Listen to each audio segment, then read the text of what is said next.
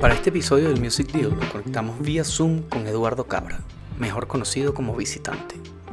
En el 2005 sorprendió al mundo con Calle 13 y 20 años después, Eduardo nos cuenta cómo fueron los inicios de ese colectivo musical creado entre hermanos, que dio vida a una de las bandas más importantes de Latinoamérica. Conversamos de su proceso creativo, su nueva faceta como Cabra, su primera producción como Super Iné y lo que significó haber tocado con la Orquesta Sinfónica Nacional de Venezuela en los premios Latin Grammy. Todo esto mientras terminaba la sesión de producción del último disco de Louta. Aquí, la conversación con el gran Eduardo Cabra. Pues mira, les digo algo, cabrón, para que, para que esto está cabrón. Yo se supone que cerrar un disco el viernes que te acuerdas que te dije vamos a hacerlo el lunes porque todavía el disco está corriendo, cabrón. No lo lograste. ¿Qué pasó? No lo logré. Nada, cabrón. inseguridades de último momento. Este. Bueno, cabrón. todo, todo está bien. ¿De quién es el disco? Esto es un disco de un pan argentino que se llama Louta. ¿Y de qué va? Es bien chévere. Él es una propuesta ecléctica, electrónica, ecléctica. Este, pero nada, cabrón, a lo que voy es que quizás de repente me llame y voy a tener que tomar la llamada. Ok. Está bien. Pero para que sepan de que estamos estamos en entrevista, pero van, van ahí. Pero produciendo. Hay producción también envuelta. Eh. Mira, Edu, porque tú estudias así, ¿no? O sea, que, conceptualmente, que, ¿Por qué? ¿Por qué el rojo? ¿Qué, onda? Pues nada, mano, en, verdad, cuando esto, esto yo lo diseñé con Mark, Mark era el guitarrista de Calle 13, que él es ebanista también. De hecho, el techo tiene, tiene unos canvas y eso. No sé si se, ahí se ven. Sí, ahí está, bueno. Este, pues nada, brother, no, no, hay, no había una razón particular por lo del rojo. No creo que haya muchos estudios rojos también. A mí, el asunto de los estudios es que a mí me parecen que son muy luminosos. Hay mucha luz. Y de hecho, cuando yo me meto a trabajar aquí es así. Yo trabajo todos los días a las 10 de la mañana y trabajo oscuro. Oscuro. Tengo deficiencia en vitamina D. Este, tengo que... no está nada bien que no está chévere. De vez en cuando por la tarde salgo, me voy a unos asientitos que están frente al estudio ahí a coger calor y sol. Este, pero, pero es la manera como que entro en frecuencia, como que me dan ganas de, de no sé, también me, me gusta, hay algo que me gusta bastante, yo, yo soy como que muy, este, como que me gusta el asunto del control, de la iluminación. Claro. Es algo que como que disfruto mucho. Y mi casa, mi casa también, trato como que de, de tener ese, ese, ese control de la iluminación. Y así, e, y con esta, con esto así tan oscuro y rojo, como que me, me, tripea como que lo que se forma, las sombras que se forman. Pero bueno. Y, y, normalmente trabajas de, o sea, me imagino, no sé cómo estarás ahorita, pero trabajas normalmente de noche no, tempranito. Tempranito. ¿Y toda la vida? Sí, de día. De día. De día, pero a oscuras. De día, pero de noche. está perfecto, un equilibrio perfecto. Sí, está bueno. O sea, me gusta terminar temprano, me disfruto también por las noches ver alguna mierda. Por ejemplo, hoy tengo programado ver lo del último capítulo de lo de Jordan claro, todo está ese, ese, es el plan, ese, es el plan, de esta noche. Ese es el plan de esta noche. Yo me acosté a las 4 viéndolo No. Claro, entonces pues disfruto o jugar Nintendo por la noche antes de dormir. Esa cuestión de amanecerme haciendo discos, yo lo hice. Lo hice bastante. Y, y no, cabrón. No, no, no. Me di cuenta de que al, al otro día, como me di, me di cuenta que al otro día tomé unas decisiones en un estado de cansancio que me arrepiento y termino las cambiando. O sea que el trabajo es doble. Así que en el momento en que uno se empieza, yo me empiezo a decaer, yo paro la grabación eh, y nada, y lo seguimos al otro día porque yo sé que se van a tomar algunas se van a tomar unas decisiones que ya uno está en otro estado, en otra frecuencia y, y al otro día vas a tener que arreglar eso o volverlo a hacer desde cero.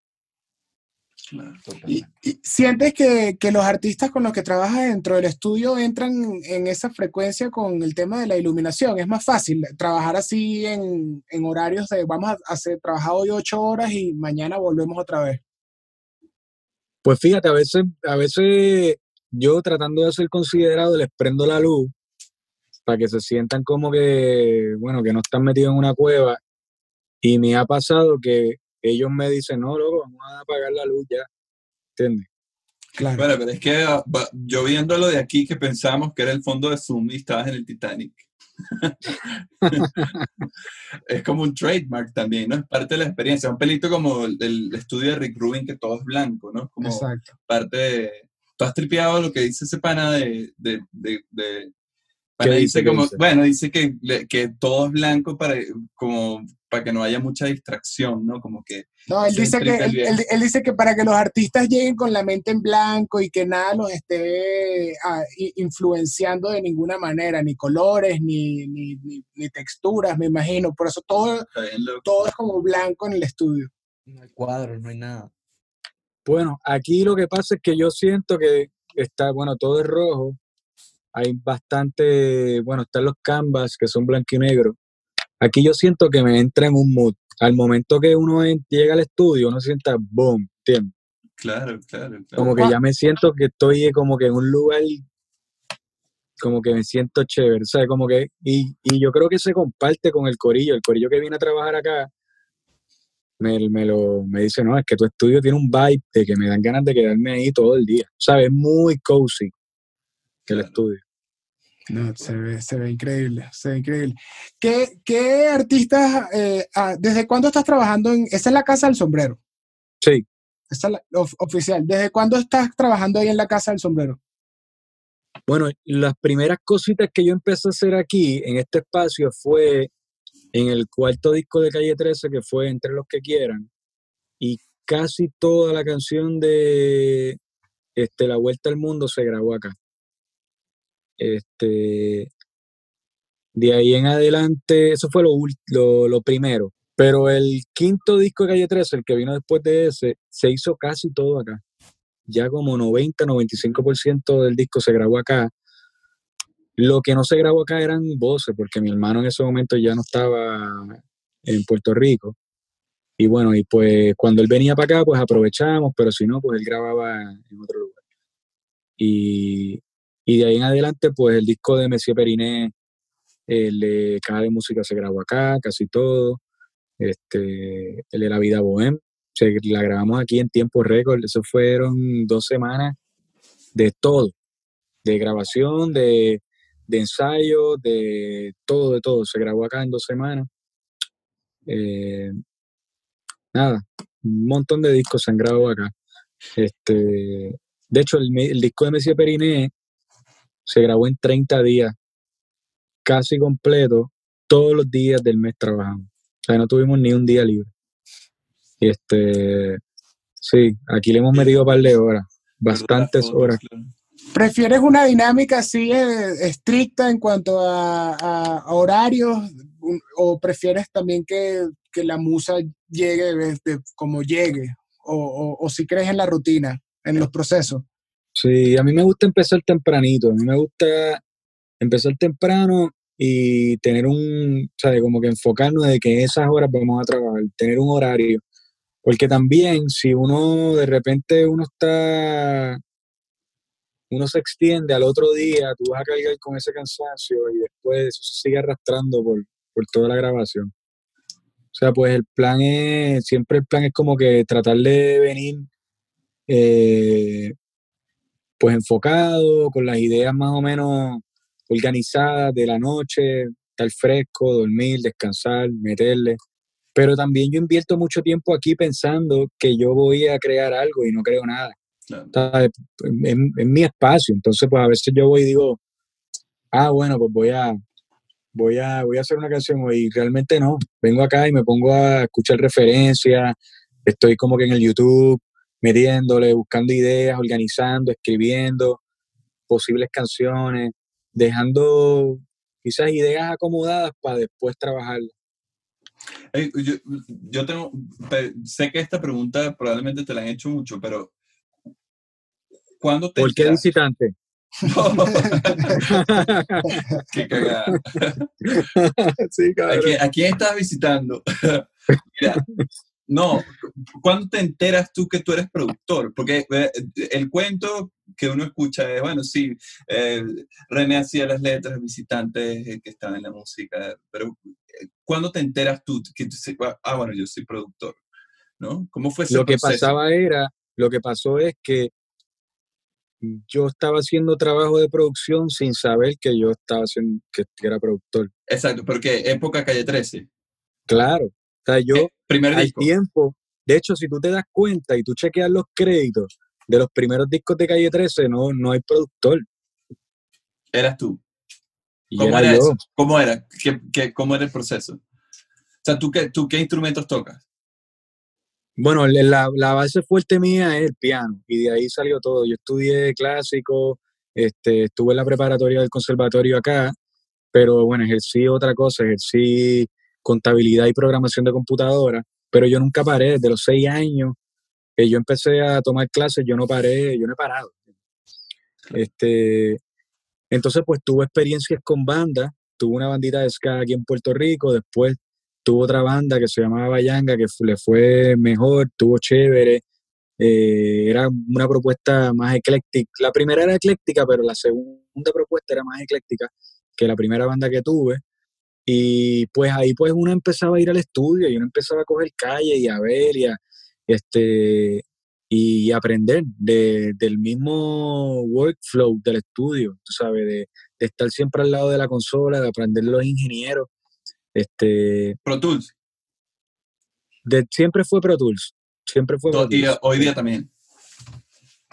Hoy día, hoy día sí, sí. Hoy día es Pro Tools full a nivel producción y a nivel de orden del show, porque también eso es otra cosa que yo, que yo cultivo. Este, pues lo hago en el live, que yo todo el show lo organizo en el, en el live. Pero producción full lo hago Pro Tools. Y, entonces este empiezas tú, uh, armas tú la orquestación y, y, no, había, no había producer, eras tú solo. Sí, siempre mi hermano y yo teníamos una comunicación en el asunto de las ideas y todo eso, ¿entiendes? Pero no es lo mismo tirar una idea. O sea, tú puedes decir que, ah, me voy a inventar un, un avión que vuela, pero la cuestión es como un, un carro que vuela, perdón. Eso lo puedes editar también me puede, me puedo inventar un carro, ah, me inventé un carro que vuela, bueno, pues vamos a echarlo a andar, vamos a echarlo a volar, ¿entiendes? Entonces, esa es la cuestión de la producción, ¿entiendes? Que, que aunque sí era un trabajo en equipo, full, este, pero siempre, pues yo estaba metiendo mano con el asunto técnico, el asunto del Pro Tools, este, siempre conectado con el orden, la estructura, del, el cómo se trabajan las dinámicas, cómo cómo vamos a promover el asunto este de la emoción, este, cómo vamos a hacer crecer un poco en los coros, los drops, en qué momento, cuándo vamos a parar la música, tú sabes, toda esa cuestión, que eso es un trabajo de producción. Este, ¿Y el ingeniero era Carlos? En ese momento, en el segundo, tercer y cuarto disco de Calle 13 fue Carlito. Carlito Exacto, de Playback. En el, primer, en el de Bayanga que, hicimos fue la primera vez que yo trabajé en Playback con Carlos y con Ramón. Este, bueno, y antes había trabajado como con otro estudio, pero el primer disco de Calle 13 lo hicimos otro en el estudio de Dani Fornari, este, lo mezclamos en, en Miami, un estudio que se llama Warehouse, que ya no existe, según tengo entendido. Pero, pero sí, siempre yo estaba al lado de Carlos, mano. Siempre, siempre estuve al lado de Carlos. Aprendí, aprendí demasiado, del maestro. Claro, autodidacta y en ingeniería con Carlitos en el segundo. Claro, y también, y también todo el asunto. Yo empecé a tocar en las bandas a en la calle a los 15 años. Entonces había, desde ese momento que yo, que yo empecé a, tocar en esa primera banda, como que ya había como un, había como un drive que yo tenía de, organizar la estructura de, los temas, de, trabajar las dinámicas. Tú sabes que de cierta manera era como una preproducción a nivel show de cómo era la cosa, que eso después me, enseñó al asunto este de la preproducción de los temas antes de entrar al estudio, porque también el asunto de la producción es cómo uno viene preparado para el estudio. Hay que ser eficiente en el estudio, no podemos estar en el estudio así como que porque las ideas cuestan también, a menos que tú tengas un espacio que te puedes dar el lujo de, de, preproducir y producir a la vez, pero en la mayoría de las propuestas eso no es el caso. Claro. ¿Sabes? Hay un presupuesto, hay un budget, que también eso es algo que se debe de tener, tú sabes, claro, y lo que tiene que tener, uno tiene que estar consciente de que las ideas cuestan y que los estudios de grabación cuestan y no, ¿sabes? Y hay, hay un presupuesto limitado y desafortunadamente las ideas cuestan. Entonces, pues es bien importante esa preparación antes de entrar al estudio para meterle. Entonces, esa, todo ese proceso de, de las bandas y todo esto, de que en ese momento también era al revés. Ahora tú, tú compones y vas directo al estudio y después te pones a tocar, pero en ese momento no. En ese momento era tocabas en vivo primero, claro. Exacto, era, primero era tocar en vivo, primero era los ensayos en las marquesinas, tú sabes, y meterle, meterle, y después salir a la calle, y después, si te iba bien y la gente conectaba, ahí tú ibas a, a, grabar. ¿Cuál es el primer proyecto fuera de Calle 13 que haces como productor? Eh, luego, luego de Calle, ¿no? Luego de Calle 13, el primer Luego, de, los, luego de los 45 gramos. Te los puedo enseñar ahorita que está en el baño. Este, el primero fue Monsieur Perine, el primer proyecto que hice post. Eh, caja de eh, música. Caja de, coño, que discazo, sí. Sí, ese fue el primero post Calle 13. Que, ¿No, no, tenías, ¿No tenías miedo? No, mano, porque es que en cuando ya, ya para el quinto disco de Calle 13 ya estaba claro cuáles eran las labores de, producción. ya yo, o sea, lo que te dije en aquel momento, que los primeros discos de Calle 13 no, no había como que un no sé, no nos poníamos los, los créditos, no estaban claros, era por eso mismo, porque no, no, no estábamos muy claros, que era, cómo era, que, que eran las diferentes los diferentes departamentos que se cubren en una producción, porque son un montón, ¿entiendes? Porque está el asunto de la composición, que, bueno, la, la, composición pudiese entrar en el lado de producción, pero no necesariamente, eso es otra cosa completamente diferente, pero está el asunto de, de, de, la grabación, de de repente si hay que meter algún instrumento, pues meterlo, si de repente hay un breakdown psicológico, pues atenderlo.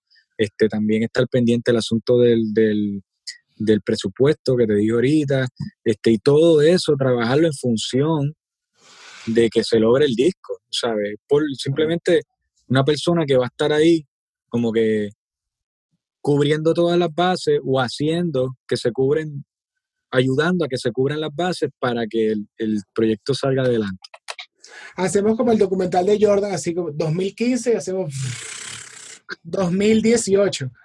Eh, sacas Trending Tropics, que era un, proyecto que ya tenías tiempo que no estabas tocando en, conciertos y sacaste este, este proyecto que querías tocar bastante con un ensamble de músicos invitados. Eh, ¿Qué te gustaba de Trending Tropics? ¿Qué te gusta de Trending Tropics todavía? Mira, Trending Tropics a mí me parece que es un statement y todavía está súper vigente y yo creo que ahora más que nunca. Me gustaba, o me, y voy a hablar en pasado, este, voy a hablar en pasado porque te voy a hablar de lo, de lo que viene ahora. Este, me gustaba porque fue un trabajo full de producción que Vicente y yo tratamos de tirar lo mejor de nosotros en ese momento. Yo creo que es un mejor trabajo de producción que yo he hecho y en el que he participado. Suena impecable. Eh, también fue no solamente por el lado de, de, lo que se podía hacer un estudio con un corillo de, de gente, sino también lo que lo hace especial es que fue bien heavy y fue bien difícil, pues tú conectar con 10 con colaboraciones, ¿sabes? Hay demasiada gente colaborando en ese disco, entonces tratar de uno ajustarse al schedule de cada uno, de cada colaborador, este, eh, en ese momento, pues, pues yo me monté en un avión a lo loco y me tiraba a grabar este, por ejemplo, me tiré a grabar, me monté un avión y me tiré a grabar a Ana Tijoux en Chile. este, en Santiago. Este, a Vetustamola me tiré para Madrid dos días. Fui a Madrid por dos días y regresé para grabar las voces. El único que no se grabó ahí a distancia fue este sí, que él envió las voces, pero todo lo demás fue o estaba Vicente o estaba, o estaba yo. Vicente venía para acá y trabajamos por una semana. O fue un trabajo en equipo bien, bien, bien chévere. Este, y, y lo tocaron, lo tocaron. Fueron, sí, lo tocamos, lo tocamos igual. Sí, lo tocamos. Este, igual lo que pasaba con Trending era como era una, era una propuesta súper awkward también.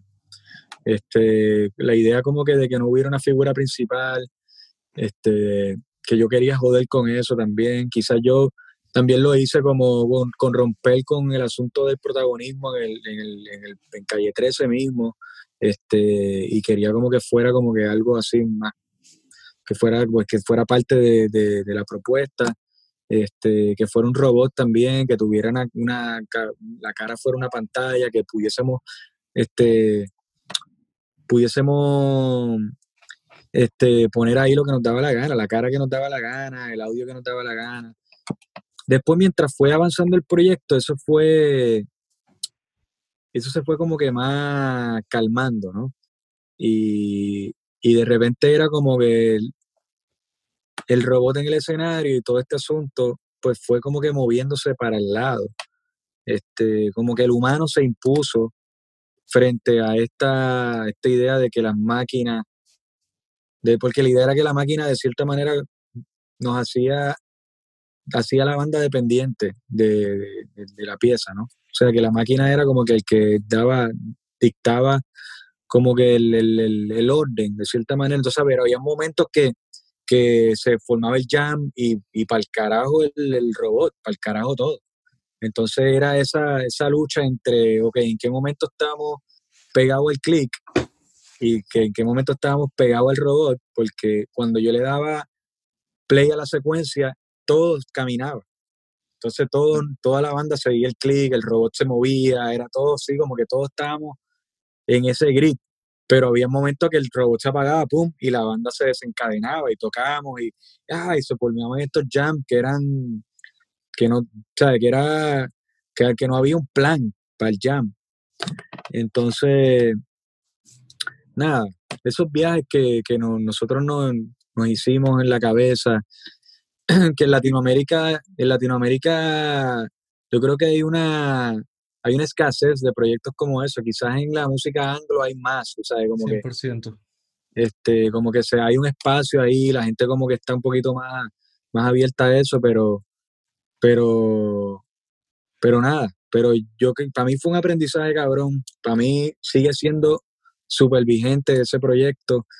Y ahora, lo que estoy haciendo ahora es este, consolidando todo ese proyecto en, el nuevo que se llama Cabra, que, lo que voy a hacer es, pues, nada, como que ya, ya voy a dejar de estar refugiándome detrás de, de nombres y de proyectos. Por ejemplo, Trending quizás fue un refugio, Calle 13 también quizás fue un refugio, eh, lo de Bayanga, que era un equipo también refugio, lo de producción también, como que es otra cosa medio underground, aquí en la cueva, yo controlando las luces, este, todo ha sido como que más, donde como que siempre hay un nombre, siempre hay algo detrás de Cabra, que realmente Cabra es el que es el titiritero de todo esto, de todas estas de todos estos proyectos. Entonces, pues esa es la idea ahora, como que salir con Cabra, ya estoy, nada, cosas tan simples como, como ya los créditos, ya los estoy cambiando todos a Cabra,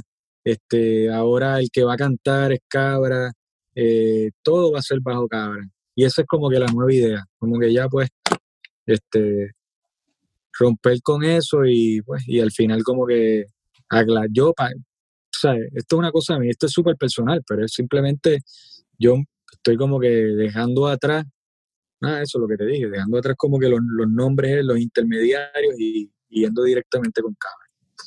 Y, creativamente, yo siento que ustedes, bueno, tú, que son muy audiovisuales, ¿no? O sea, como que escuchando el disco de Trending, escuchando Calle 13, eh, escuchándote hablar, ¿cómo, cómo, cómo es ese proceso entre lo que tienes en tu cabeza eh, antes de, de, de, meterte en el estudio. O sea, por ejemplo, en el caso de Trending, ahorita nos estabas contando el tema del robot y se escucha. O sea, yo, eh, me da la sensación que a veces ustedes hacen soundtracks de cosas que se están imaginando. De cierta forma. Fíjate, ¿no? Yo creo que el soundtrack llega después. Uno va armando como que la, la pieza yo creo que lo primero es como cómo tú te sientes, cómo yo me siento. Los otros días yo estaba, hace como dos semanas, estaba en una depre, pero una cosa cabrona, una depre mortal.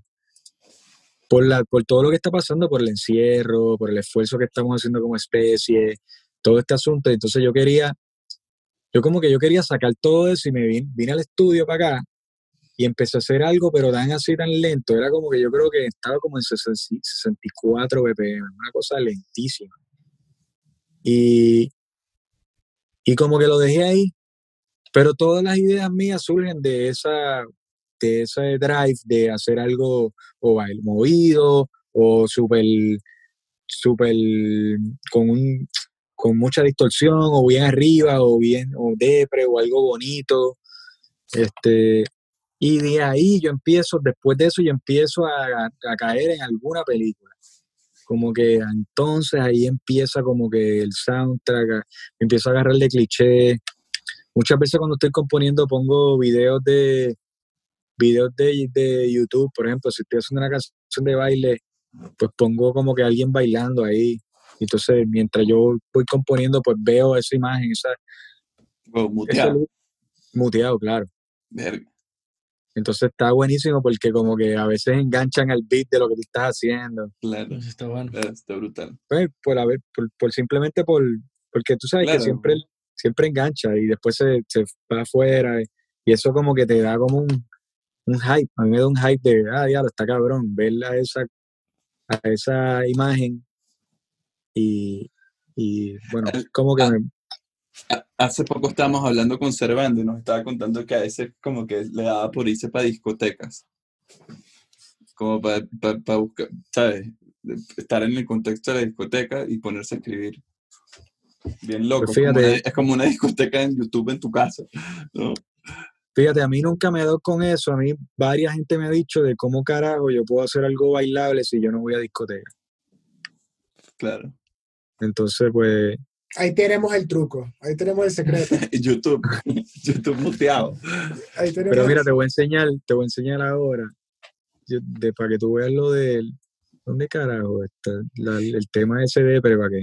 No lo tienes que poner como una idea. A ver si es esta. No, pues si, si nos dejas ponerlo, lo dejamos. Oh, brutal. Idea Nice, L. Que le pongo unos nombres que yo hasta ni sé, brother. Pandemia 1, yo creo que es este. No, este no es. A ver si es este. No, ese no es. Creo que es este. No, ese tampoco.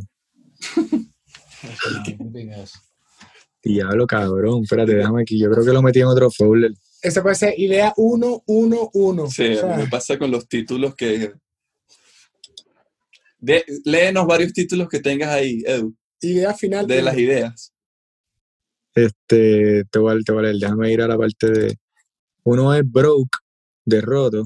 Uno es CE, que este tema está bien bueno. Este es una, una cumbia que hice, pero una cosa medio gorilas bien. Este tema me gusta mucho, cabrón. Este lo voy a sacar para mí. Ese se llama FAU, no sé. Este. ¿Por qué, FAU? No sé. Este. Este quería como que algo, como que me, este me imaginaba como que estuviera estar caminando, pero que fuera 8 bits.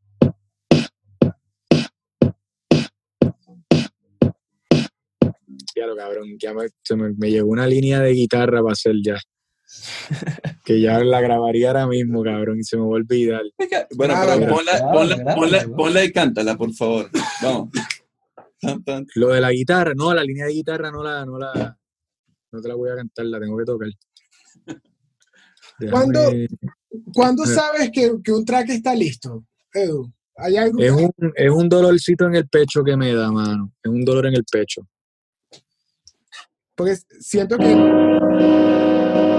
Chequéate, mira este, mira este, mira esta Kenity. Esta no es la que te estaba hablando, pero esta, esta es como una cosa medio sexy, como un reggaetón medio sexy, que me parece que no es para mí, pero puede estar cool, para alguien. Cabrón, está.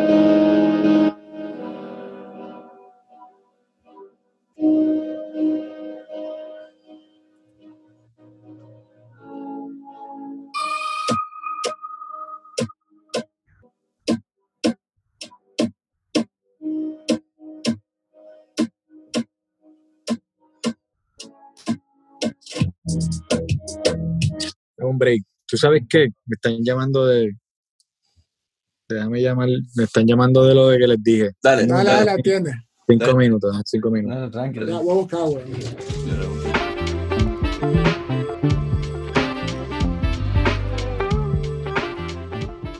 No, les tengo que contar esto, cabrón. Le tengo que contar. ¿Qué pasó? Está bueno que haya pasado esto en, en parte. Este, cabrón, este disco, este disco que yo estoy terminando, que oficialmente parece que terminamos hoy, digo oficialmente parece porque todavía yo no le he dado send al file para que lo tenga la disquera, ¿no?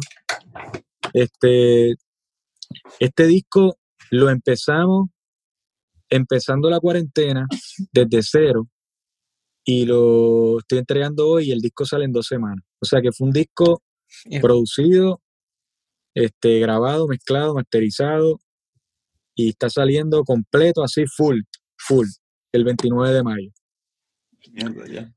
Este, cabrón, es una cosa bien loca porque en un momento donde todos sabemos, hasta yo mismo lo hice con el proyecto de Cabra, estamos atrasando, no queremos salir en este momento. O sea, que es bien valiente de parte de Jaime, de Louta, de, de lanzar este disco en medio de esto y también con el constraint del tiempo.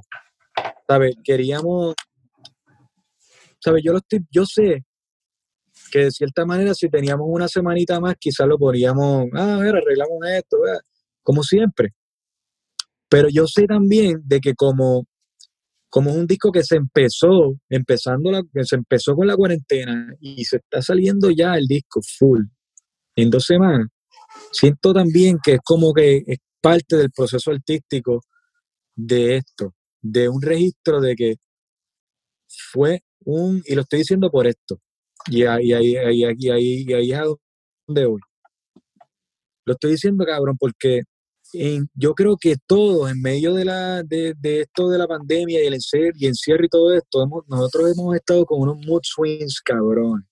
¿Sabe? Que nos sentimos bien, nos sentimos mal, o sea, ahí, hemos sentido angustia, o sea, la incertidumbre pone a uno como que mal. Y, hubo momentos que yo me sentí miserable por, por, todo este, por toda esta cosa que estamos viviendo como especie.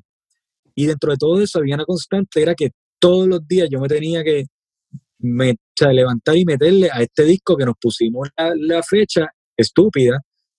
no estoy diciendo que es una estupidez, pero estoy diciendo que estoy siendo estúpida como en cuestión de que, de que es una normalidad. De decir, vamos a empezar el disco y va a salir en dos meses. Este, y va, y va a pasar. O va a salir finalmente el disco. Y sí, hay, hay sus cositas, pero también es parte del proceso artístico del aprendizaje de haber hecho un disco a full distancia, en hemisferios diferentes, este, con Jaime detrás de la camarita, Jaime el, Louta, detrás de la camarita, enviando el audio movers hasta acá, yo, o enviándole yo audio movers para allá. Entonces, él escuchando las cosas que yo hacía acá, él dándome una opinión a través de una pantalla, que al final es lo que estábamos hablando ahorita, tú sabes, el asunto este de la dependencia de la tecnología, el asunto este de trending, y nosotros ahora mismo somos full dependientes a la tecnología. O sea, nos está salvando la tecnología de cierta manera el nosotros estar comunicándonos ahora, haciendo esta entrevista. ¿Entiendes? Entonces, yo creo que es súper valiente de parte de él de decir, ah, todo el mundo está aguantando los discos, pap, yo lo voy a, yo lo voy a sacar, no me importa, porque es parte de un statement, es parte de, de, de la idea este, de, de este proyecto, es como una idea full este, artística. Este, y ese es el enfoque de este proyecto. Entonces, nada, este, que estaba yo hablando, estaba yo dando el speech de fin de disco con, con, con Jaime y nos pusimos, tratamos de hacer un resumen de, de, las cosas que hemos vivido porque en todos los días trabajamos, o sea, no paramos de trabajar por dos meses, salió este disco y que de hecho el día que de seguro salga esta entrevista, este, de seguro el disco va a estar afuera ya. En la calle, claro. Qué brutal. Claro.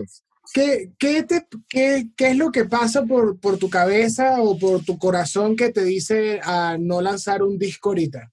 Que a, a este momento. Bueno, lo que pasa es que el tema de, el primer tema que yo voy a lanzar con el de Cabra es el fin de Visitante y el, el nacimiento de Cabra.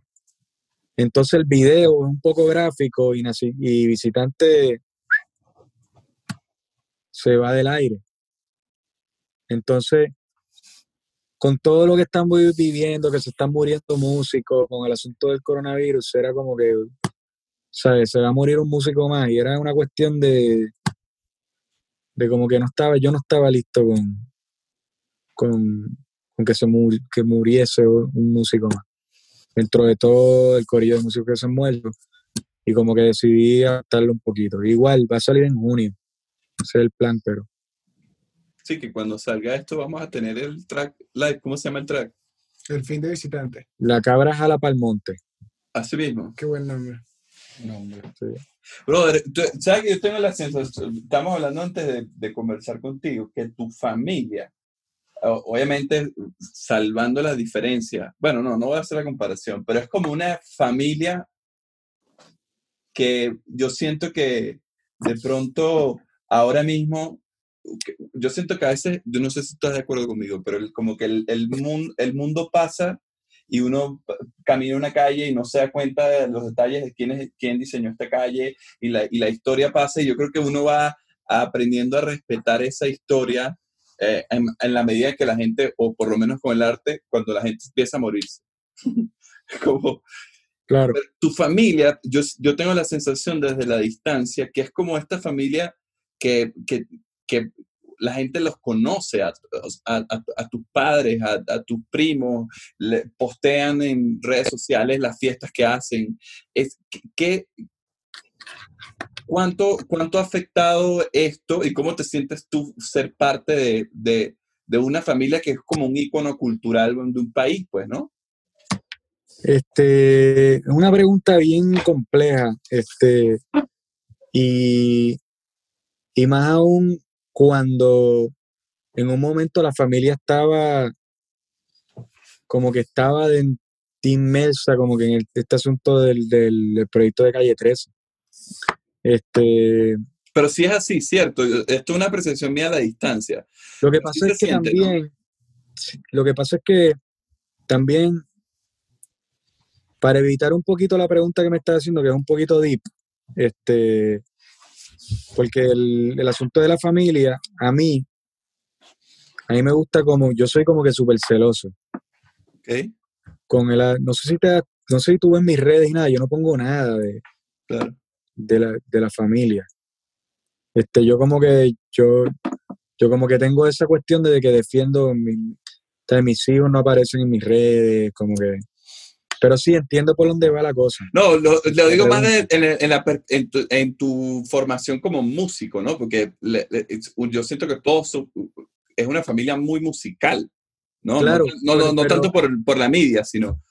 A eso, a eso es lo que voy, que, que yo creo que, yo creo no, este, te lo digo como fact, este, la familia de nosotros no, no, nos enseñó que el arte era una opción, no era un hobby. Claro. Porque hay, músicos, hay artistas, hay, hay de todo, ¿cierto? Claro, mi papá es, mi papá mi papá es músico de primera generación. Este, mi madre, ella es tecnóloga médica, ella trabaja en la salud pero mi madrastra, que es la mamá de, es la, mamá de René y de Iliana y de Gabriel y de Milena, ella, ella fue, ella es actriz, no, no fue, pero bueno, este, ella es actriz, entonces pues siempre fue una opción. Lo que pasa es que mi papá no pudo vivir de la música, aunque sigue tocando, bueno, ahora mismo no, este, en medio de la pandemia no, pero, pero él se mantiene activo. Este, entonces, siempre ha sido un denominador común. O sea, mi país, mi país va a seguir metiéndole, va a seguir tocando. Este, de hecho, los otros días me, envió una foto de que arregló un cuatro que tenía, que lo tenía un poquito abandonado. Mi país es full, full autodidacta, este, pero tiene un oído increíble, ¿sabes? Y tiene también una, una, la manera en que percibe la música es muy, muy natural y muy orgánico también. ¿Sabes? No es nada, no hay nada, no hay como que no hay una matemática. ¿Sabes? Que al final la música tiene su lado matemático, pero no, no hay nada de eso. Muy puro. Entonces, eso, tú sabes, fuimos criados en eso, fuimos criados con, una, con la, la, la, lo que nos ponía mi, mi país de música era muy ecléctico también, tú sabes, ponía Zeppelin, Kiss, pero ponía Rubén Blades también, este, nada, era como que pasaba por un montón de, de lugares, este, ¿Y qué estás escuchando ahorita, Eduardo? Así que... Louta, brother. Louta. no escuchas nada más cuando produces. Te concentras en lo que estás haciendo. Mira, lo que pasa es que le, meto tantas horas que, que tengo que descansar la cabeza, tengo que descansar los oídos. Estos días han sido jornadas de 12, 13 o hasta 14 horas y es escuchando música por mucho tiempo, tú sabes. Yo, yo padezco un poco de tinnitus, por no decir este, bastante. Entonces a veces por las noches es un poquito complicado, como que, como que dormirse con ese zumbido en el oído, sí, es una mierda. Este, entonces, nada. que, que, y que también esto es parte de, el resultado de, haber rockeado y, meter, y, meter, y haberle metido tanto tiempo. Este, me lo he disfrutado también, Todo en exceso, pues, pues, pues tiene una consecuencia y pues, para haberle metido tanto tiempo y quizás no haber tenido los cuidados que, que debía haber tenido, pues, ahora pues uno yo estoy así como un poquito pero nada, pero eso se calma, eso se, se calma. Esta semana lo, he tenido súper heavy por las horas de trabajo, pero, pero ya mismo eso baja otra vez. ¿Cuál es, cuál, tienes, tienes o, o has visualizado alguna diferencia entre las cosas que haces para ti creativamente con las cosas, con las cosas que produces para otro? Claro, claro. Como, como, claro siempre la producción, la producción para otro es un trabajo en equipo, pero el 51% de, de las acciones siempre la tiene el artista con quien estoy trabajando. Tú sabes. Este, la producción siempre, yo, yo, yo creo que siempre va a ser un debate. Para, para mí la voy a trabajar de esa manera. Este, la idea es defender ideas hay momentos que también uno está bastante convencido que, ese es el camino, hay momentos que uno no está tan convencido y, es reconocer también eso, o sea, de ser honesto al momento de, estos debates, de la comunicación, de, dejar los egos atrás también, ¿sabes? A veces el ego es el peor enemigo en una producción si tú estás trabajando con alguien. Y por el otro lado está el asunto este de producir para mí, para algo mío, que es como que, pues ahí yo, ahí yo estoy en otra, en otra, en otra frecuencia, y es como que es como que lo que me dé la gana, de cierta manera. Este, y, y eso, y eso parte eso parte de que al final la persona que se va a trepar al escenario a defender lo que tú estás creando en el estudio es la persona con quien uno está trabajando, o sea, es el artista con quien uno está trabajando. Entonces, si el productor este, impone el sonido del, que, a él le gusta, pues yo no creo que esa persona se va a trepar al escenario con el fuego para defender ese tema muerte. Y si no se, no se trepa con el fuego para defender ese tema muerte, el público no le va a creer a la persona, porque va, ¿sabes? La, la, persona que se va a trepar en el escenario va a estar como que actuando que le gusta lo que está tocando. Me pasó con Jaime, ¿sabes? Con Jaime, con Louta, usándolo de ejemplo. Había un tema que trabajamos y él me dijo, mano, siento que el tema está muy contento, está muy contento y, y es muy probable que este tema sí sea un éxito. Y yo no voy a poder defender este tema en el escenario de esta manera. Cabrón, cogimos el tema y lo hicimos mierda.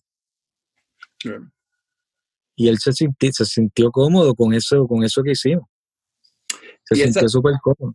Y esa apreciación la, la, si, si la, la utilizas para toda tu música. O sea, si, si está dentro de tu proceso en mente la ejecución en vivo siempre que produce. No me da la sensación de eso con Trendy. No la ejecución, yo creo que es una parte B, el asunto de la ejecución. Sí, el asunto emocional. Como que sí pienso de que en el repertorio tienen que haber algo de baile, algo ácido, algo, este, eh, como que algo que no entiendan mucho, pero algo pop, pero también algo, este, chilling que eso ayuda a que un show sea ecléctico y que el, show te camine por diferentes emociones. Claro. Y, normalmente, no. normalmente viene primero música o, melodía. Beats o melodía. A mí, a mí me funciona mejor hacer el beat y después la línea melódica y después la letra. Claro. Tarareo. Claro, tarareo, cabrón. Tarareo. Una pregunta, que tenías ahí ese poco de ideas, ¿tú, ¿tú esas ideas las terminas o las rescatas? O sea, tipo, una línea de bajo, después dices, cuño, tengo una línea de bajo perfecta para este tema, lo tengo guardado por ahí, o terminas el tema como un todo. Pues mira, este, es que hay, a, veces yo me levanto con, a veces yo agarro una semana y digo, mira, la semana tiene siete días, voy a hacer siete ideas. Pero la idea del primer día yo no la voy a tocar el segundo. O sea que voy a tirar siete ideas y en el octavo día escucho todas y después decido cuál voy a trabajar. O sea que eso es como idea rápida. Esa es una manera de trabajar, lo que vamos a tirar la idea, pa, pa, pa, y después nos sentamos a curar esa idea y después las trabajamos así y le damos cariñito. Otra forma es si tú estás convencido de que esa idea está chévere, como el tema este que te dije, que hizo una cosa, una cumbia ahí que me encanta, ese día yo me fui con toda de una. Yo dije, no, esta idea me encanta, voy a irme con todo y ¡ah! Y ya me suena nítido. Son dos approaches. Claro. ¿Tienes algún track que sea tu consentido? Obviamente debes tener varios, pero de, en toda tu historia, que tú que estés demasiado orgulloso del track. Este, te puedo decir del de Calle 13. En Calle 13 el tema que más me gusta de todos los cinco discos, uno que se llama Fuera de la atmósfera del cráneo. Mm. Me parece gran tema. Super underrated. Este, multiviral. Ese es el último disco, ¿verdad? El último disco, sí. Que es el mejor, ese disco me parece bien chévere. Este, es el que más, yo creo que más trabaja las emociones aunque no tiene, no tiene temas como Latinoamérica y qué sé yo, pero, pero es como que yo creo que el que trabaja más las emociones a nivel de música. Qué loco, ¿no? Ese tema de, que uno tiene como lo que, bueno, yo no sé, a mí me pasa también que los que los consentidos no son los que y, y hay uno de trending que, que se llama Reasons to Fight que metió Siggy Marley que me parece que sónicamente está cabrón. a nivel de, eso se están está como que todo pasando a la vez. Hay una cumbia, hay un palo dominicano, hay una, sí, hay un arreglo de cuerdas como de, Medio Oriente, ¿sabes? como una mezcla de tanta cosa y todo se está comunicando tan bien.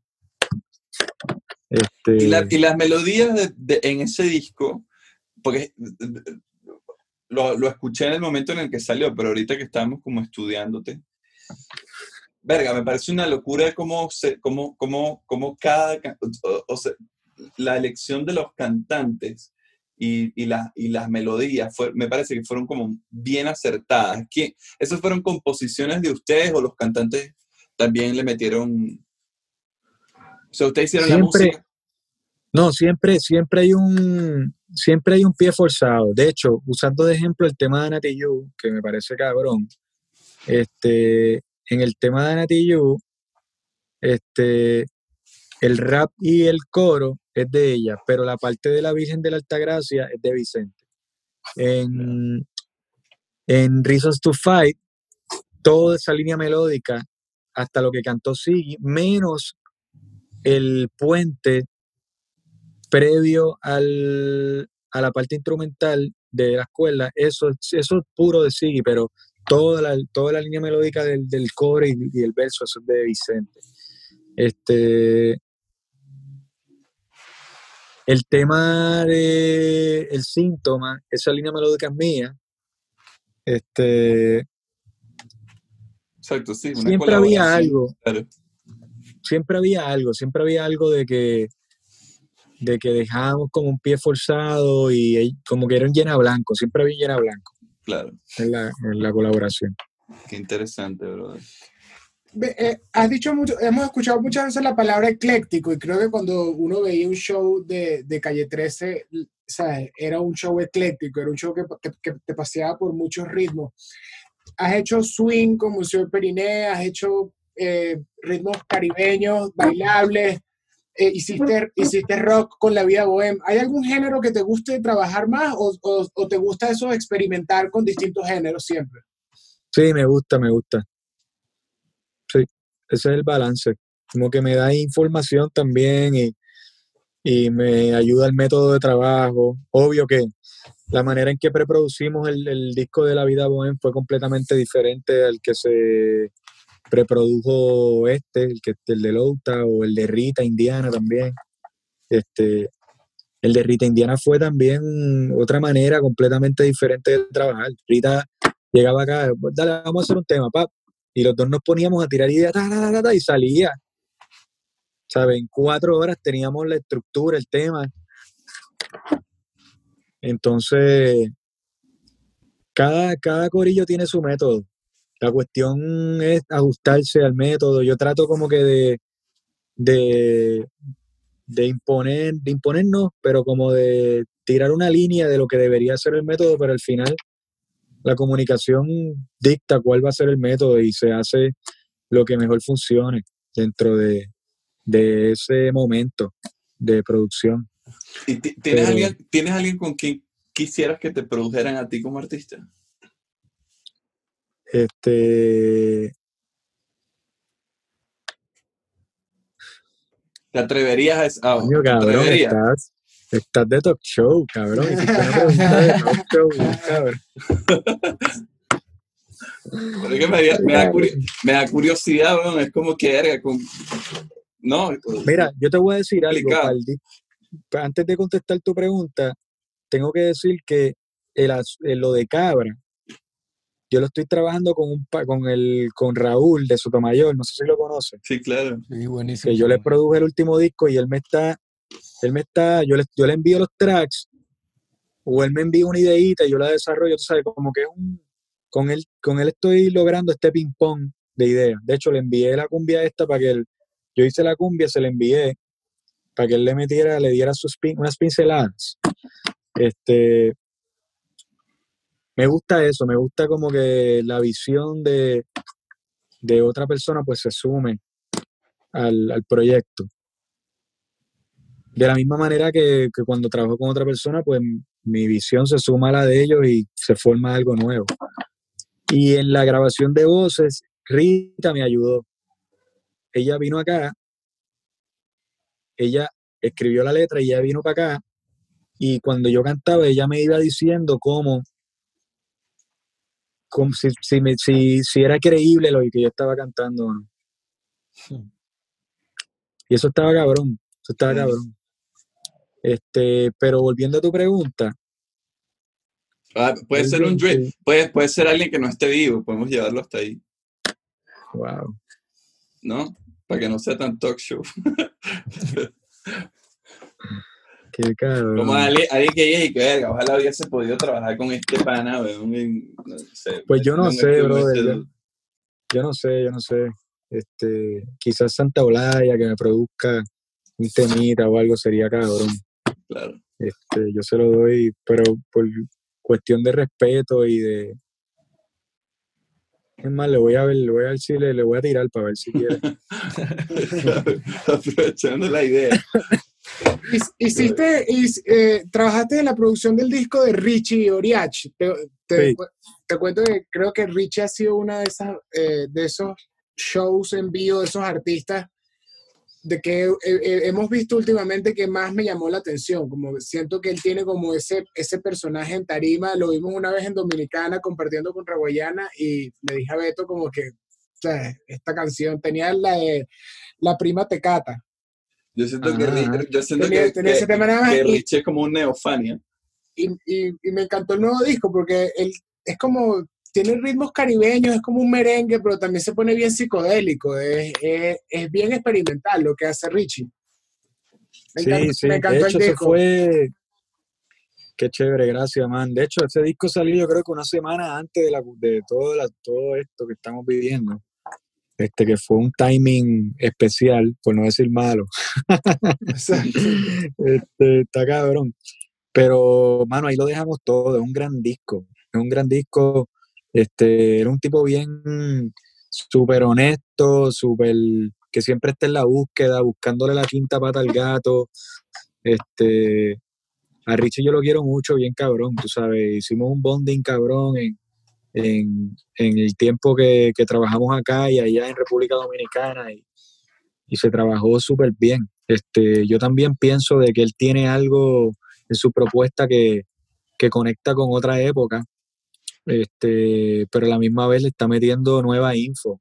Este, y también hay un retrato de, de hay un retrato de, de Santo Domingo, este, que me parece súper genuino y, y, en vivo el tipo está cabrón, el tipo hace un show demasiado de cabrón y, y, el último, bueno, el último show que yo vi, que fue el de la presentación del disco, bueno, se quedó con eso ahí, tocó increíble. Entonces yo salí súper impresionado de, la banda y del corillo y una energía bien nítida. Este, ese proyecto estoy súper orgulloso, mano, de, Sí, en verdad. En, verdad, ese, show de, de, Rich está, cabrón. ¿Qué sientes tú, weón, que tiene. ¿Cuál es tu percepción de todo el, del tema cultural de la isla? ¿Por qué carajo pasa eso? ¿De Puerto Rico? Sí, weón. Eh, a, mí me encanta hacer esta, a mí me encanta hacer esta pregunta a los puertorriqueños. Porque todos responden vainas distintas. Mira, cabrón, yo te voy a decir, aquí está tan cabrón de que tú tiras. Aquí sale. Aquí es el lugar de donde salen matas y salen frutos de, de, los cracks de, del concreto. Este, a lo que voy es que de las fracturas del concreto es lo que quiero decir. donde se rompe el concreto, ahí sale una, una planta, ¿entiendes? Este, Puerto Rico claramente yo creo que el petróleo de este país es la música, es el arte, tú sabes. Y eso se ha, se ha probado en diferentes géneros por décadas. Y, y eso es sin ayuda, eso es autogestión este, del corillo, de acá, pero por décadas. Este, también es parte del asunto de la inmigración, de, ¿sabes? del corillo de boricuas que se fueron para Nueva York, de su búsqueda, de crear ese circuito allá, este, y todo. Y, yo siento de que, sale un, de, todos los géneros. Es que es una loquera, tú sabes. Tiene propuestas como Puya, que está bien, que está bien cabrón, una de, de, las mejores bandas de este país. Pero también tienes a Super Aquello, que es un proyecto súper especial y con un sonido muy particular que todavía lo escucho y se escucha como si salió ayer el, el, proyecto. Pero está Cultura también, que, que llevan 20 años tocando y, y, desde siempre han estado en esa búsqueda de, la, de, de, acercarse al sonido caribeño. Este, perdón. Este, y nada, yo creo en eso, mano. Hombre, hombre, no se vayan. Tranquilo, tranquilo. Una interrupción cortita. Estoy en una entrevista. Te llamo ahorita, ¿ok? Pero, pero eso, mano. Creo que Puerto Rico este, es un lugar que, bueno, que, que tira propuestas eclécticas, de calidad, tú sabes que este, y que también que por pura, pura autogestión. Es pura autogestión de parte del corillo que, le mete. Y, y, nada, salen estas propuestas que, que se sigue manteniendo esa, esa, producción de, propuestas con el tiempo. Qué locura, ¿verdad? A mí, no me deja impresionar. Hay ni que tú Y es un, y es un lugar como que. Pero, y es un lugar también de que. No, es pequeño. No hay, no, hay, tampoco mucha gente.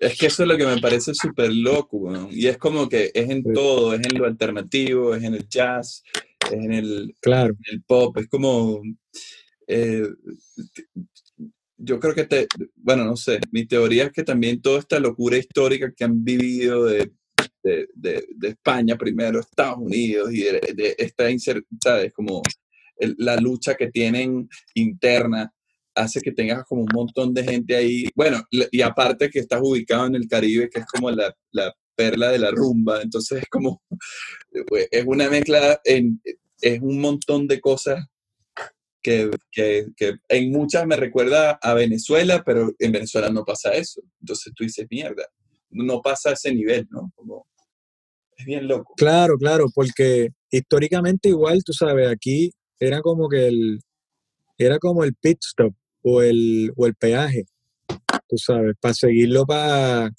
el continente. Claro. Entonces, históricamente aquí hubo, o sea, dejaban cosas y se quedaban cosas y el otro y venía y dejaba, intercambiaba y seguían. tú sabes, yo creo que el, que el Caribe en general es privilegiado por eso, porque es como esa, esa mezcla, pero a otro nivel. Tú sabes que sí, que nosotros como latinoamericanos, pues tenemos una mezcla, ¿entiendes? Pero, y nosotros ah, después, tú sabes que todavía de 500, más de 500 años después, todavía seamos una colonia. O sea, que todavía estamos en ese tirijala de, de, y esa lucha también por la cultura. Porque a mí me parece también insólito que más, más de 100 años después de que los gringos nos invadieron, todavía el idioma que se defiende es el español y, se defiende el deporte, se defiende la cultura, la música. ¿Sabes? Sí, sí, sí. Yo no, a mí me parece como que, que no estemos, aunque, aunque ya yo estoy escuchando a mi hija que está hablando como que se, comunica con inglés con, la, con los panitas, este, igual ha sido una resistencia. Eh, yo creo que, de parte de, nosotros como boricua de, defender eso, la cultura, el idioma. Y si tú, te fijas también, el boricua como que como que saca la bandera bien, como que bien cabrón. En donde quiera que esté, como que sacan esa bandera. Ah, a mí me llamó la este, atención. Con nacionalismo. A mí me llamó la atención de las, de las manifestaciones, que es como, por lo menos nosotros en Venezuela que vivimos eternamente manifestando que, brother, los líderes eran prácticamente entes de la música y de entretenimiento. Y le decían al que querían votar, le decían Ricky, como si nosotros le dijéramos Nico a Maduro, ¿sabes? Eso me parecía súper super simpático, era como que, what the fuck, es como una marcha en un sitio súper alegre, pero que hay unos peos inmensos detrás. Fue, desde la distancia era que, wow, weón, qué sitio tan loco, tan interesante, ¿no? Como... Pero igual, ¿sabes? Se le, le dicen Ricky porque lo conocen desde Ricky, desde que él vivía en la fortaleza como hijo del gobernador, porque él fue... Claro, claro, pero es como personal, sí. Desde la distancia tú dices, wow, que lo, ¿sabes? Como que, no sé, yo estoy enamorado de ese lugar, es como... Sí, es especial, es especial, especial, Y creo que se escucha en la música, men, y, y, y bueno, agradecidos por el tiempo que te estás tomando para conversar con nosotros, lo que, lo que no, lo que si sientes que hablamos de algo que no te tripeas, lo, lo quitamos, pero como que... Mira, pero cabrón, antes de cortar, yo quiero decir algo súper importante para el corillo de, venezolano. Para mí, siempre que estoy que conecto con un venezolano, como que trato de hablar de esto. Este, uno de los momentos más cabrones de mi vida fue cuando nosotros compartimos el tema de Latinoamérica con la orquesta Simón Bolívar este, y con Dudamel, que fue en la actividad esta de los Grammy. Este, eso para mí fue uno de los momentos bien cabrón porque pues, realmente yo no pensé que se iba a dar. En el momento que yo tiré la idea fue una idea como que, bueno, el, director, y, y todavía lo sigue siendo, este, pero en ese momento como que Dudamel estaba como que explotando y me parecía, en, eso fue en el 2010, que era la persona perfecta para para dirigir y la orquesta perfecta también, porque eran chamaquitos, ¿sabes? Este, y la energía de esa orquesta, yo creo que representaba la energía que tenía el tema de Latinoamérica y, y como que la emoción que le sumaba ese tema y la esperanza también. Me ha pasado algo con el tiempo, con esa experiencia que la, que la recuerdo con mucho cariño, con mucha emoción. Recuerdo de que uno de los panas de, los músicos de la orquesta me pasó la cinta de, de Venezuela. de, Venezuela, ahí. la tengo guardada ahí. Y, a lo que voy es que me, me, pasó que con el tiempo yo me he encontrado a, a, parte de la orquesta en diferentes lugares del mundo. Y me dan el reminder de que tocaron conmigo en ese momento, cabrón. Claro.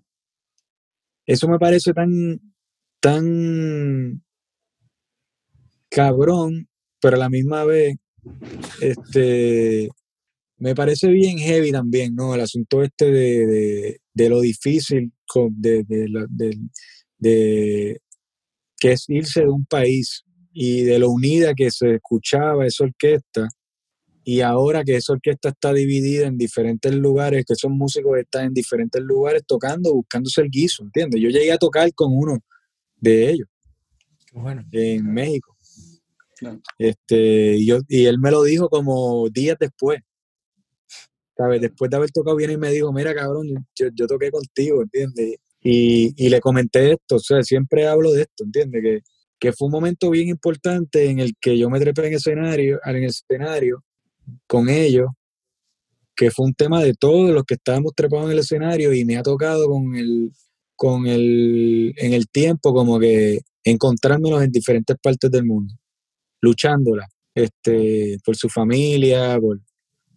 Ah, simplemente quería decir esto, fuera del asunto de lo político y todo eso, no quiero como que tampoco entrar en esa frecuencia, lo, lo único que quiero decir es que, que para mí ha sido un reminder de que la están luchando, de que están trabajando, por, estoy seguro que están trabajando por su familia, por su, este, por su música, por su creatividad, por todo lo que sea, y, y, y, ese, y ese sonido brutal y descabellado en el que me apoyó, porque yo estaba dando la espalda a ellos mientras yo tocaba, este, ahora está por todo el mundo este, regado por un montón de gente que en ese momento estuvieron ahí en ese, en ese escenario. Y, y nada, brother, nada, no, no, no quiero como que, no es para debatir nada, simplemente quería comunicar lo que siempre que hablo con venezolanos le hago este cuento de que, de que, y súper agradecido también con la orquesta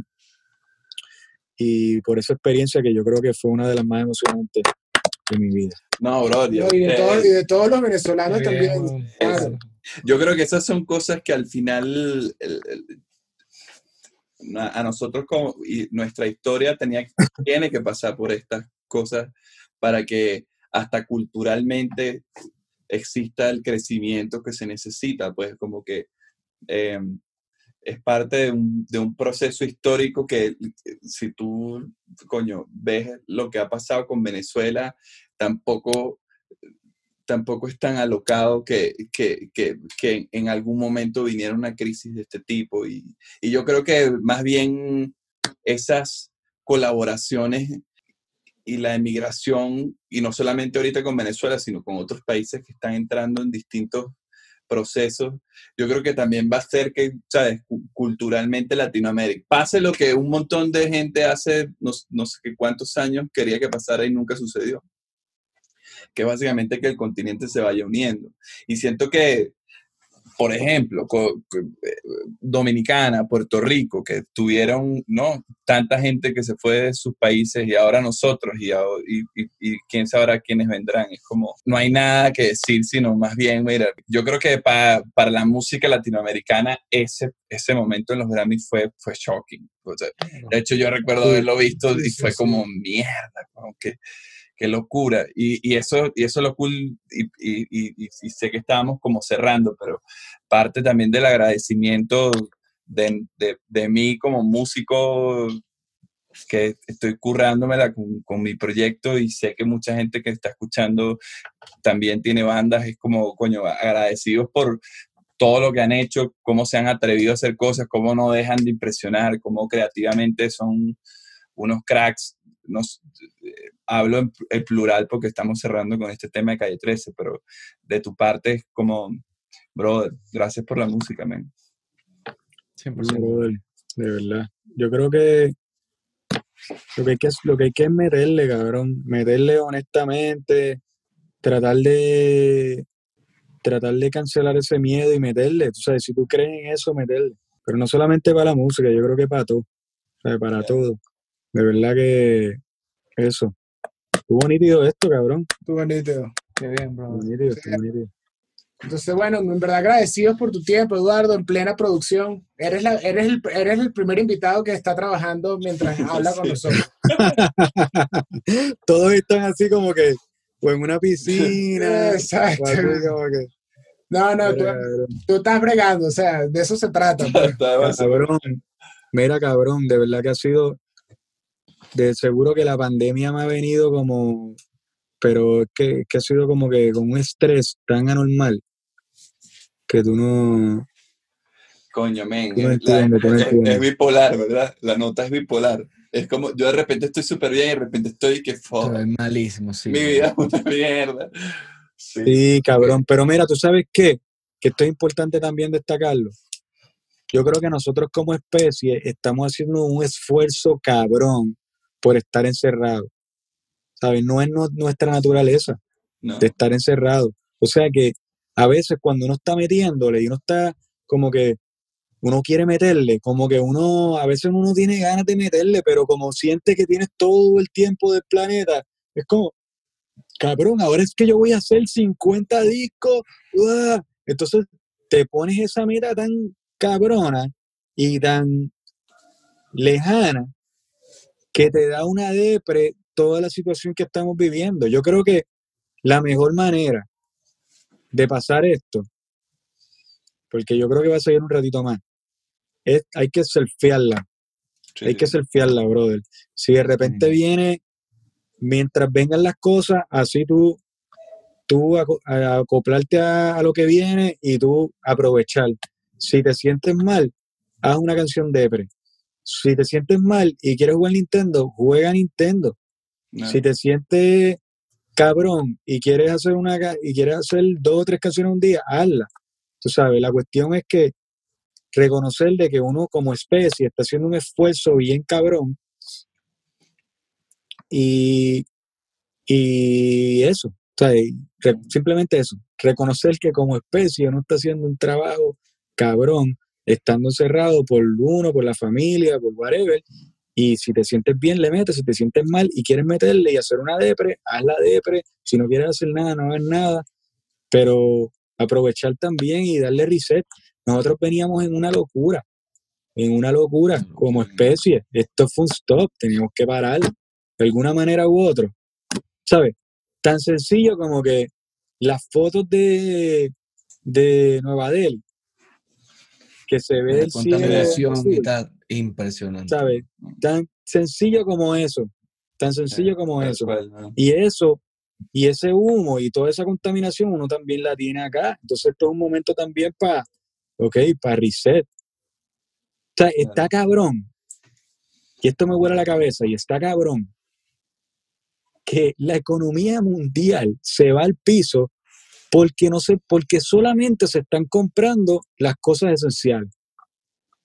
O sea, que la economía mundial la es, como que lo que sostiene la economía mundial es la compradera de mierda, la, la, compradera de lo innecesario. Entonces lo esencial, que es la comida, este, no sé, que el, el, ejercicio, todo eso, pues eso no le da... Bueno, yo no estoy haciendo ejercicio, así que... Sí, tampoco. dos, bro. yo, estoy tomando. estoy, haciendo la vaina más vaca. Máximo que juego es FIFA, bro. Online, con un equipo. Para mí no y siento que estoy jugando fútbol. ¿sabes? Para mí no, no es tan esencial lo del asunto del ejercicio, pero pero nos vamos a tener que acoplar a esta nueva forma, brother. Nos vamos a tener que acoplar. O sea, la decisión de Twitter de haber dicho no, si los que los que quieran quedarse en la casa, que se queden en la casa. Eso está bien nítido. ¿Entiendes? Eso está bien nítido. Porque se están, están acoplando a esa nueva manera de, de meterle. El problema es que nosotros como músicos, como nosotros vamos, hay una cuestión de, de energía del show, de la cercanía, de la gente, todo eso, que eso, eso, es, que eso es como que, eso es gasolina para nosotros, para los músicos. Sí, Entonces, ¿cómo nosotros vamos a bregar, cómo, cómo el, el corillo, tú sabes, cómo los músicos van a, van a meterle si no va a haber eso? Online Está bien cabrón. Algo va a pasar, brother. Online está demasiado aburrido, ya no puedo más. Algunas respuestas tienen que existir, porque no puede ser. Se va a calmar, esto se va a calmar, pero por ahora tenemos que ver cómo, cómo nosotros vamos a, a reinventarnos y vamos a buscarle la manera. Yo, por suerte, pues estoy produciendo online, haciendo discos online, pero, pero es pero es que también eso, ese asunto de la producción es bastante emo, tú sabes, como que vivimos solo acá y este Sí, no es, lo, no, es lo, mismo, ¿no? Tampoco, o sea... No es lo, mismo, no es lo mismo, claro, porque no... Claro. No es, no es que está la, no es que estoy compartiendo con otro humano y le estoy metiendo, no. Pero, pero eso es una parte de, de, la, de la industria, vamos a llamarla industria de la música.